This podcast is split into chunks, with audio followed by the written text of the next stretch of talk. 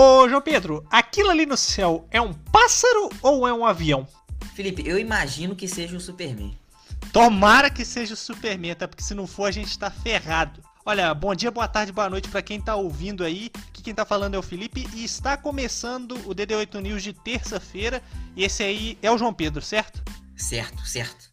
Então, é, esse programa vai ser um super programa né? Porque a gente vai falar de um monte de coisa, a maioria delas sobre The Boys, que teve a sua segunda temporada é, lançada neste final de semana, muita coisa para comentar, mas a gente vai começar este programinha supimpa falando sobre CBLOL. Olha, a gente aqui do Depois das Oito é uma vergonha e a gente sabe disso porque a gente errou todos, todos os palpites que a gente deu naquele programa sobre CBLOL lá atrás, a gente errou e NTZ campeã 3 a 1 em cima da PEN por um momento eu pensei que ia ser aquele quando um time tá tomando de 2 a 0 e vira 3 a 2 eu falei, caraca, mano, se isso acontecer. A virada.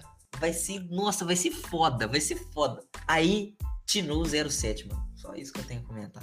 Olha, foi feio pra PEN. A PEN perdeu o título e NTZ pentacampeã. Parabéns aí pro time da INTZ que surpreendeu todo mundo. Foi um título simbólico, o último título desse formato do CBLOL que a gente já tanto falou aqui. Foi pra INTZ. Agora é esperar, João Pedro, para ver o que, que aguarda a gente no sistema de franquias. Sim, e foi muito simbólico mesmo, Felipe, porque marca muitas coisas esse título da INTZ. Marca uma vingança PNTZ de 2015, primeiramente, que foi um, foi um marco na história do, do, cenário brasileiro de League of Legends, com certeza todo mundo conhece a PEN 2015, é, sabe que a NTZ era a favorita naquela, naquele split que a PEN ganhou, e que foi o título, o título mais épico de todos os CBLOL até agora, eu acredito. E esse título da NTZ tem muita chance de acabar superando esse título que a PEN conquistou. Eu acho que só não vai superar porque a NTZ não tem tanta torcida. Marcou muita coisa, como eu ia dizendo. A NTZ, além de ter tido essa vingança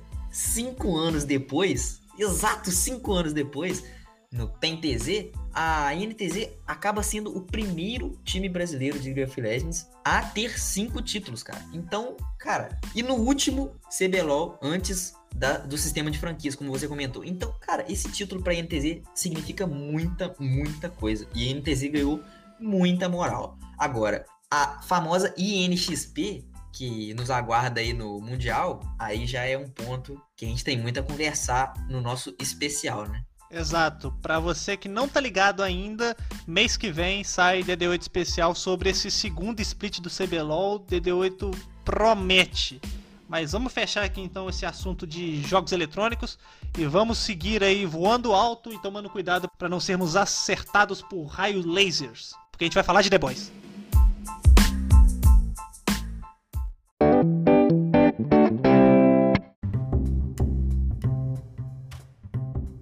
Então, Felipe, continuando aqui com o DD8 News, cara, como você mesmo citou no finzinho do primeiro bloco, The Boys. Quem acompanha o DD8 aqui sabe como eu sou fã de The Boys, cara. The Boys é uma das minhas séries, se não minha série favorita. E, cara, The Boys voltou com tudo. Isso daí é verdade. Eu tenho que concordar nas duas afirmações. Primeiro, provavelmente é uma das suas séries favoritas aí. E segundo, The Boys voltou com dois pés no peito e um raio laser na cara. Porque eu, assim, vou confessar aqui que eu revi a primeira temporada antes de assistir essa segunda, de começar a assistir a segunda. Só que eu deixei para ver muito em cima. Então eu não sei se foi uma coisa boa ou uma coisa ruim. Eu revi esse final de semana. Então já tô aqui, ó, tudo na cabeça prontinho para comentar. Mas vai lá, João Pedro. Não, cara cara, eu também é, tô bem antenado aí, apesar de não ter, eu não literalmente revi a primeira temporada, mas sabe quando você dá uma, dá uma lida assim sobre os episódios, dá uma revisada? Foi basicamente o que eu fiz, só para não ficar muito perdido, mas eu também não queria perder muito tempo assistindo de novo, porque já tava bem fresco na minha memória mesmo. Então, eu só dei uma revisada assim em todos os episódios que passaram na primeira temporada sobre basicamente em linhas gerais o que aconteceu, porque já tava bem fresco na minha memória. E cara, eu fui assistir o primeiro episódio de The Boys. Cara. Eu vou admitir aqui, quando eu terminei de assistir o primeiro episódio, eu automaticamente coloquei no segundo episódio, porque eu falei: "Caraca, caraca". O primeiro episódio ele termina de uma forma sensacional. E cara, se você não assistiu o primeiro episódio ainda, é, eu recomendo que você vá assistir antes de ouvir a gente continuar aqui porque vai ter alguns spoilers, porque a gente vai comentar basicamente sobre o primeiro episódio. O primeiro episódio que foi nomeado, não sei se você prestou atenção nisso, como Uma Viagem e Tanto. E bota viagem nisso, hein? Cara, então, a viagem foi, foi eu assistindo esse episódio. Olha, antes da gente começar aqui, senão a gente vai perder o fio da meada. Eu listei alguns pontos aqui pra gente comentar. E eu queria começar sobre um ponto, assim, que para mim foi um dos. Um dos pontos altos do episódio ali, que foi o funeral do nosso finado translúcido. O funeral do nosso finado translúcido, ele contou aí com a Luz Estrela fazendo uma apresentação aí, um show musical Cara, e foi muito inesperado. Eu falei, caraca, sério isso? Como é The Boys, eu nem sei se foi, tipo assim, se foi gravado isso aí, se foi tipo Milli Vanilli, mas. ou se foi ela realmente cantando. Cara, foi muito doido. É, eu achei muito fera, inclusive. Então, Felipe, o ponto alto do funeral do Translúcido, uma exaltação à atuação do Anthony Starr aí, que faz o nosso querido Homelander. É impressionante como ele consegue transmitir a frieza sei lá, a indiferença que o Homelander tem a, com relação a todos, todos os eventos que acontecem no planeta Terra. Isso é verdade. Mano, o Homelander, o Homelander, ele consegue manipular a população de uma forma sensacional, cara. Porque, sinceramente, desde criança, o Homelander, ele foi criado assim como o, o ser humano mais poderoso da Terra. Então, tipo assim, ele é basicamente Deus. Ninguém consegue vencer o Homelander. Ainda. Os, os outros super-heróis, é, ainda. Mas, tipo, se você parar pra pensar, se você rever a primeira temporada, os outros super-heróis, eles, cara, eles não estão.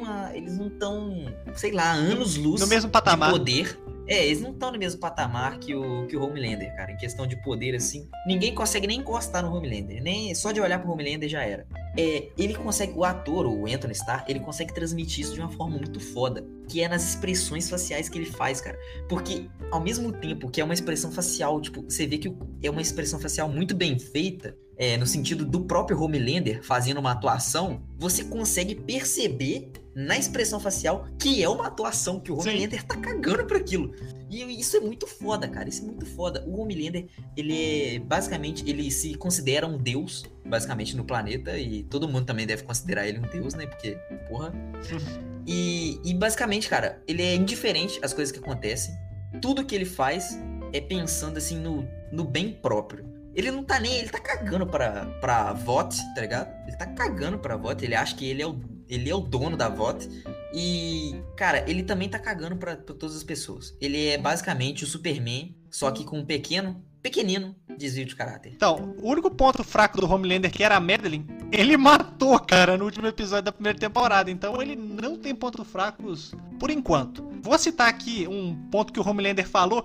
Ele disse que o Translúcido foi morto, cara, por um cartel de super vilões, né? De super terrorista do El Diablo, cara. Que merda de explicação foi essa, cara?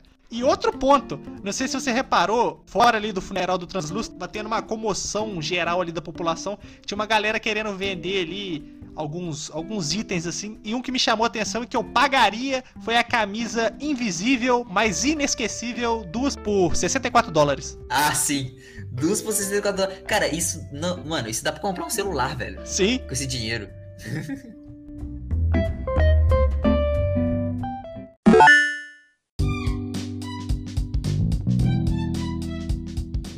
E aí tem um outro ponto também muito foda, mas muito foda nesse episódio que a gente até comentou antes de começar a gravar, que Translúcido morreu e eles precisam de um novo membro pro set.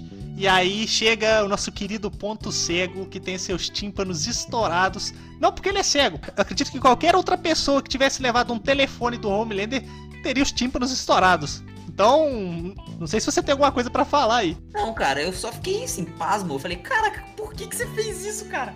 Tipo, mano, o Homelander você vê que reforça o meu ponto de que o Homelander se considera um deus. Porque basicamente, mano, ele não precisava ter feito aquilo, velho. Não precisava ter feito aquilo. Era só falar assim, não.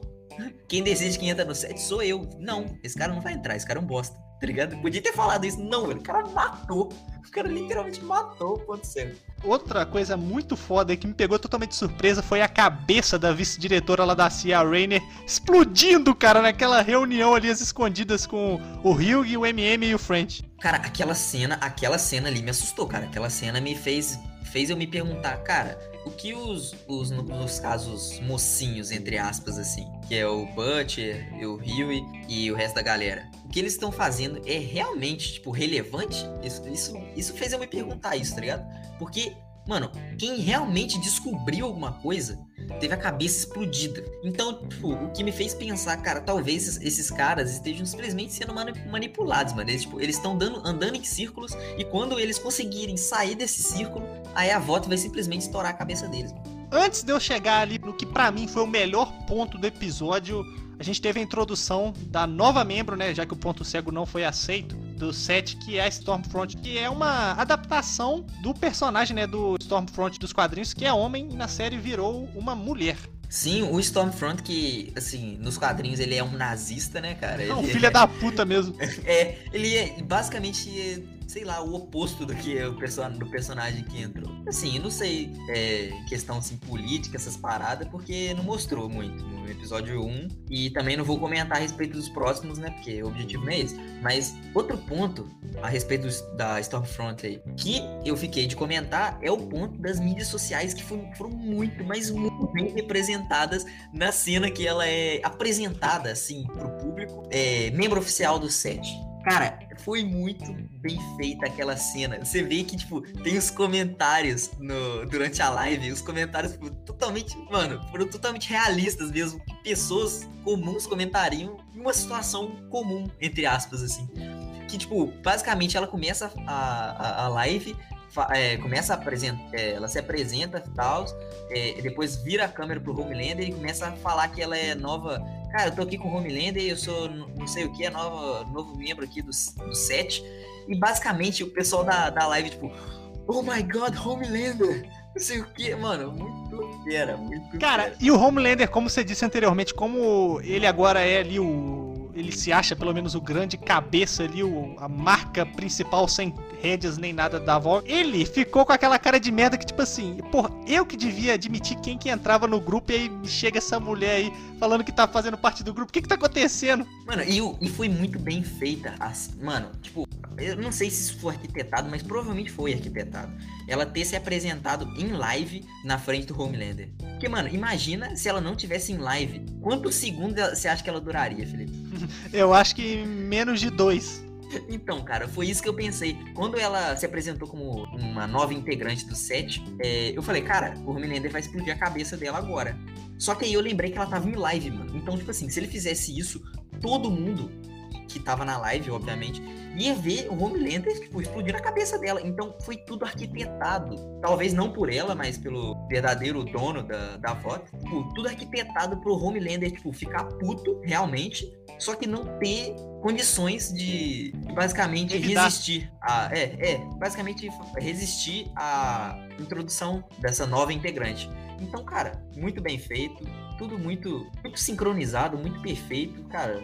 The Boys chegou arrasando. E aí você citou a questão do, do CEO da empresa. Para mim, esse é o ponto alto do episódio quando o Homelander vai lá confrontar o Stem. E aí, cara, acontece uma das um dos trechos ali de, de conversa, de diálogo que eu achei mais foda quando ele vira pro Homelander e fala assim: não com essas palavras, óbvio. Você acha que a empresa é uma empresa de super-heróis? Você tá muito enganado, cara. É uma empresa farmacêutica. Você acha que você é a grande propriedade da, da nossa empresa? Não, cara, é o Compound V, cara. Então, assim, ele meio que jogou uma pá de cal em cima do Homelander e falou assim: cara, você não é nada, cara. Você só é uma peça que é usada pela nossa empresa. Ô, seu animal.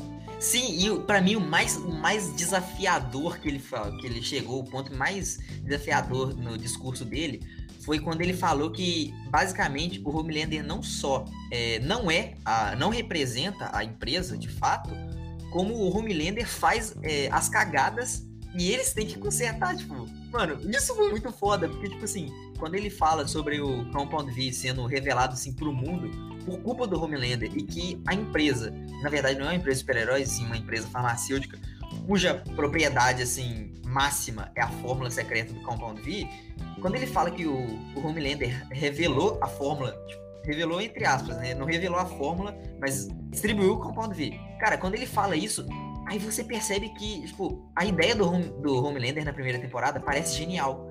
E aí, quando ele fala isso, você percebe que o Homelander fez uma cagada gigantesca, velho. Cara, eu vou levantar um último ponto aqui para falar de The Boys que a gente já comentou pra caramba, que é... Você lembra quando saiu aquela notícia de que o Jensen Ackles, eu nunca lembro o nome dele, o Jim do Supernatural, ia entrar na terceira temporada de The Boys? Até que você mesmo deu a notícia aqui no DD8. Durante esse trecho de diálogo, o Stem, ele fala, quando ele tá explicando a história ali por debaixo dos panos do fundador da empresa, sobre o Soldier Boy, cara, que é o personagem do Jim. Sim, cara, é... poucas pessoas perceberam essa parada, mas, tipo assim, quando ele falou Soldier Boy, já veio na minha mente Acho que principalmente por eu ter lido a, a matéria aqui no, no DD8, quando ele falou Soldier Boy, já veio na minha mente, caraca, mano, o Jim do Supernatural. Cara, um ponto que você tinha citado anteriormente aí, que você é obrigado a discordar agora, é sobre o momento mais, o ápice do episódio, o momento mais foda do episódio. E aí isso volta no que eu tinha dito sobre como The Boys consegue finalizar muito bem um episódio. Cara, para mim, o ápice do episódio, cara, foi quando Billy Butcher chegou na base que eles estavam ficando, que é a, o francês, na verdade, tipo, tinha conseguido lá de uns contatos dele, um, um lugar eles mais seguro para eles ficarem, e eles estavam lá e, cara, do nada, o Billy Butcher chutou um cara de cima da. Isso é melhor do que chutar a porta. Chutar uma pessoa é melhor do que chutar a porta. Mas, cara, o Billy Butcher chutou o cara da escada. E aí, mano, quando ele entrou, ele meteu a famosa, mano. Clara, claríssima referência ao Neymar. Menino Ney aí sendo referenciado aí em The Boys. Mano, Berizon. Cara, que foda. Quando ele falou essa porra e acabou o episódio, é o que eu tinha comentado. Eu não consegui não assistir o, o segundo episódio imediatamente, cara. Eu não consegui. É, então vamos fechar o depois das 8 de hoje então, já com esse gancho aí que sexta-feira a gente vai estar tá aqui para comentar sobre o segundo episódio de The Boys. E aí na terça que vem sobre o terceiro e aí vamos comentar até acabar essa temporada aí que tá sendo foda pra caramba. É, vou fechar aqui com boa noite para todo mundo que tá ouvindo. Segue depois das 8 no Twitter, arroba podcastdd8 e deixa o João Pedro finalizar o programa então. Então, Felipe, mano, nada melhor do que finalizar um programa com uma frase marcante.